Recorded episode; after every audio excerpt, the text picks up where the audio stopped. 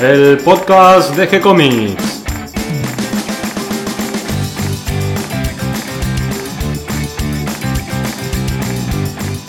Muy bienvenidos a un nuevo episodio de G-Comics, el podcast donde hablamos de todas las técnicas necesarias para realizar un cómic, cómo dibujar un manga y todo el conocimiento requerido para dibujar esa historieta que tenemos dando vuelta en la cabeza.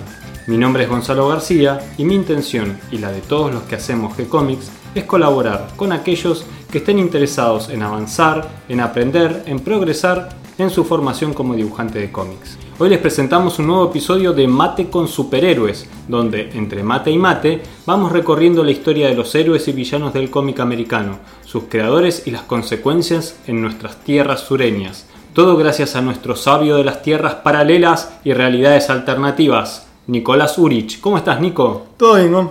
Hoy estás con traje de X-Men. Hoy estoy con traje de mutante. Con ¿Y a traje qué de se la debe? de Javier. Eh, porque hoy voy a hablar de, de un mega evento que lo vendieron al principio como un, como un evento más de los X-Men, de los tantos que había en esa época, en la época de los 90, pero terminó teniendo influencia en todo el universo Marvel, que tuvo más impacto en los personajes que no son mutantes que en los mismos mutantes. Fue un crossover que se llama Onslaught. Vamos a explicar lo que es un crossover. Este es el primer podcast que hablamos de crossovers. Y los crossovers es algo realmente importante dentro del mercado yankee. Porque en un año que viene medio flojo, metes un crossover en el medio y levantás las ventas a full. Habíamos hecho crossovers entre editoriales, entre, Entre DC y. Marvel. Claro, esto es un crossover de la propia Marvel en las que hay una historia núcleo central, pero la va dispersando en, el- en todas las series, en todas las series de, de tu editorial. Claro, la, la historia que cuentan acá de X-Men, de los mutantes, van afectando a las otras series Claro. que también son como ramas de la editorial. Claro, claro. O sea, el evento terminó siendo un evento de los X-Men, que empezó siendo, quiero decir, y después se fue, eh, vos tenías que leer otras series, por ejemplo Spider-Man, Fantastic Four, Capitán América, no, eh, Avengers, Iron Man, entre otras series. ¿Pero por qué? Bueno, vamos a empezar a contar lo que fue Onslaught. Claro, es como una explosión y la onda expansiva que va llegando a, a los otros A títulos. los otros títulos. Y de hecho fue así. Ocurrió en los años 90, mediados de los 90, 96. Los 90 fue básicamente la, la década mutante, ¿no? Fue el- la línea que realmente le hacía la diferencia de Marvel. Y hubo, hubo millones de. millones, pero hubo varios crossovers de los X-Men. Por ejemplo, no sé, Fatal Attractions, Age of Apocalypse, que fue bastante importante. Y de Age of Apocalypse viene Onslaught. O sea, no es que tiene que estar relacionados, pero es el crossover que le sigue. Que empieza. Empiezan a. a- como a mostrarlo a poquito. De, de hecho, la primer. Lo, lo- primero que sabemos de Onslaught es porque Juggernaut, el hermanastro del profesor Xavier, aparece todo eh, lastimado, como que lo murieron a golpes. Y él dice, fue Onslaught. Y todos se quedaban preguntando, ¿quién será Onslaught? No saben, no saben nada. Hasta que en un episodio, en una especie de, laboratorio de gobierno, un científico está viendo de que en una computadora le aparece la palabra Onslaught, Onslaught, Onslaught todo el tiempo. Los X-Men se quedan como que, ¿quién será Onslaught? ¿Por qué le pegó, por qué golpeó a, a casi hasta la muerte a Juggernaut? Bueno, no saben hasta que en un episodio de los X-Men, justamente del, título X-Men, varios mutantes, que eran Cyclops, eh, Storm, Wolverine y Iceman, aparecen en el medio de una isla, que no saben por qué.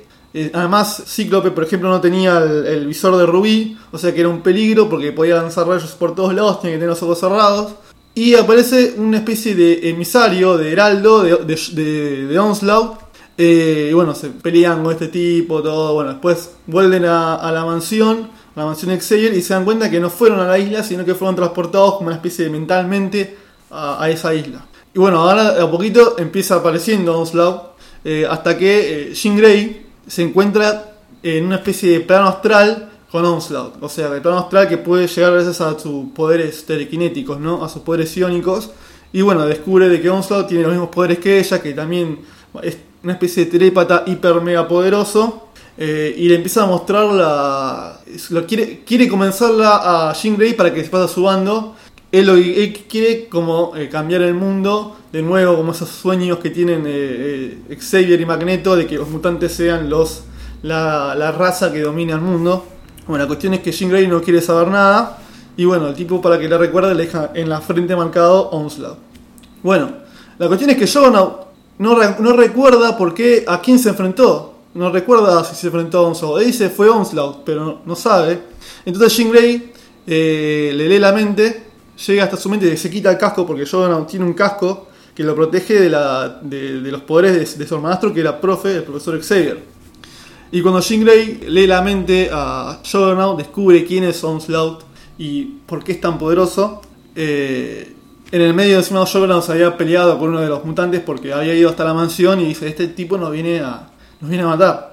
Bueno, y en el medio lo vemos al profesor Xavier, el profesor Xavier actúa de manera extraña, está siguiendo los pasos de un mutante que se llama X-Man, pero le habla mal a los, a los estudiantes, eh, Cyclops tiene una especie de pelea con él, y dice, "Pero, profesor, ¿por qué actúa extraño? ¿Por qué está así? No, no, yo te estoy probando, le dice, te estoy probando. Bueno, la cuestión es que Jean descubre quién es Onslaught, los reúne a todos los, a todos los X-Men, y antes que reúna a todos los X-Men, Juggernaut va a ver al hermanastro, va a ver al profesor Xavier, y cuando lo va a ver, no está. Y en, el cuarto, en la oficina de Xavier, se le aparece Onslaught, y ahí descubrimos de que Onslaught es el profesor Xavier, y eh, una como que mata a, a. Bueno, de, ahí sale una, una especie de one shot que se llama eh, X-Men Onslaught, que es donde los X-Men, los mutantes, descubren de que, yo, de que Onslaught es el profesor Xavier. Y bueno, se enfrentan con él, descubren de que, de que es hiper mega poderoso, de que tiene los poderes de Charles Xavier, pero un millón de veces más.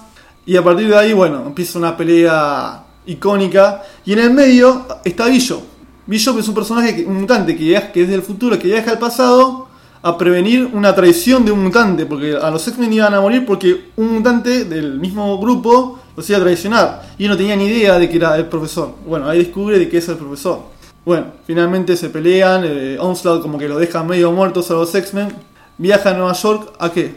A buscar al hijo del, del señor fantástico, de Reed Richards, porque el pibe tiene el poder de eh, cambiar la realidad, ¿no? Tiene esos poderes medio extraños de cambiar la realidad y lo quiere para él porque él quiere cambiar su realidad y hacer su propia versión del mundo.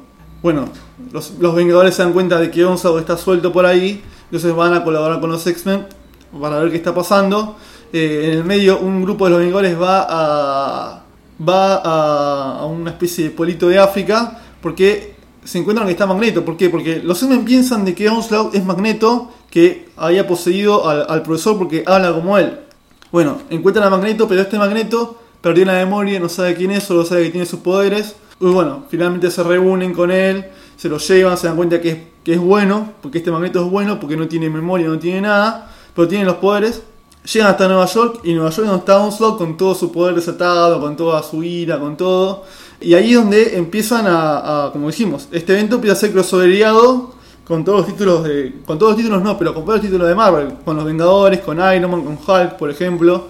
¿Por qué? Porque eh, había, él había, Onslaught había como desatado una especie de catástrofe en Nueva York. Y los personajes de Marvel están en Nueva York. Y bueno, te cuentan qué pasa con Iron Man cuando estaba enfrentándose a Onslaught de Nueva York. Era para levantar guita, obvio, ¿no? Como la típica estrategia. Bien, la pregunta es, ¿funcionó como estrategia comercial? Onslaught funcionó, de hecho el evento está bueno, no, no es malo, o sea. O sea, no te disgusta la historia. No me disgusta, me disgusta que sea algo sobriado, pero creo que Onslaught fue, de hecho para mí, a mi gusto, fue una, una de las últimas grandes sagas de los X-Men, porque después viene como una decaída, que van así, que van para abajo, y Onslaught fue el último gran evento. Pero a vos esta saga te hace ruido, te molesta, ¿por qué? Bueno, de hecho, como ya dijimos, Onslaught secuestra al hijo del señor fantástico, del- o sea, de los cuatro fantásticos, que tiene el poder de alterar la realidad. La cuestión es de que, eh, como saben que tiene esos poderes y que ya está súper mega poderoso, va a cambiar la realidad. De hecho, ya se había liberado de Xavier, del profesor Xavier ya lo había soltado, porque, bueno, vamos a contar.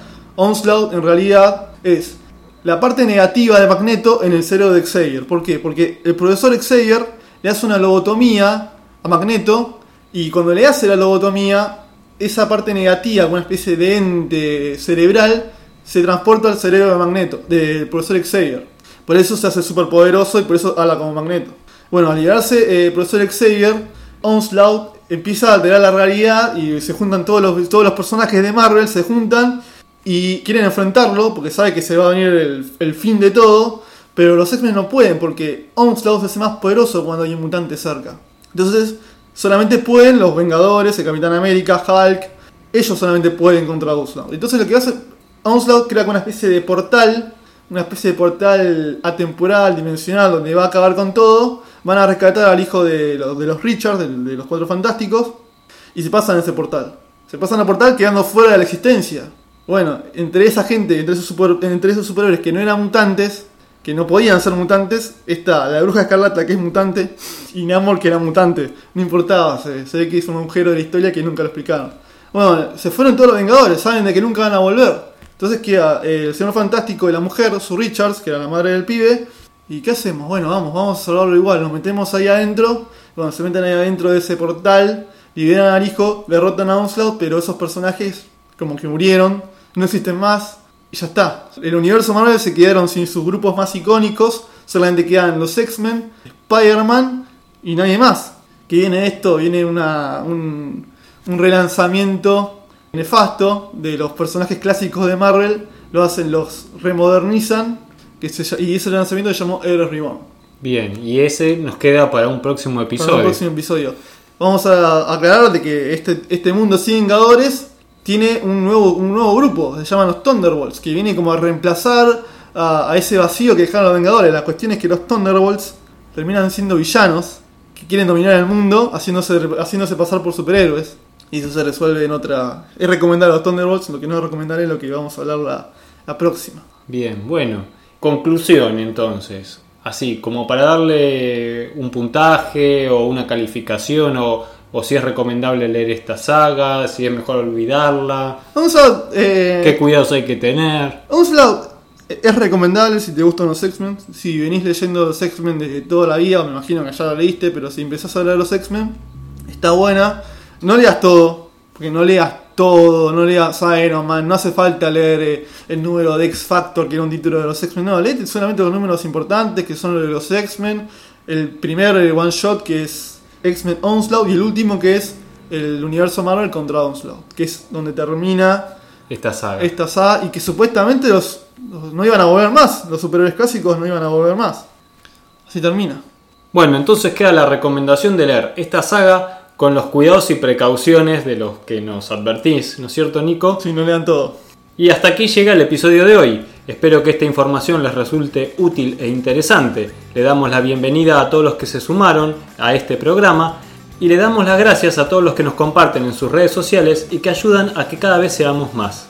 Recuerden que pueden escucharnos en iTunes y en iBox y que si les gustó el programa pueden darnos un me gusta, escribir una reseña, darnos 5 estrellitas. También pueden acercarnos sus sugerencias y propuestas a través del formulario de contacto de nuestro sitio web de gcomics.online, donde van a encontrar manga y cómics como El Vigía, que dibuja acá el maestro Nicolás. Recuerden que también pueden seguirnos desde nuestra página en Facebook, les responderemos siempre con alegría y continuaremos publicando nuevos episodios.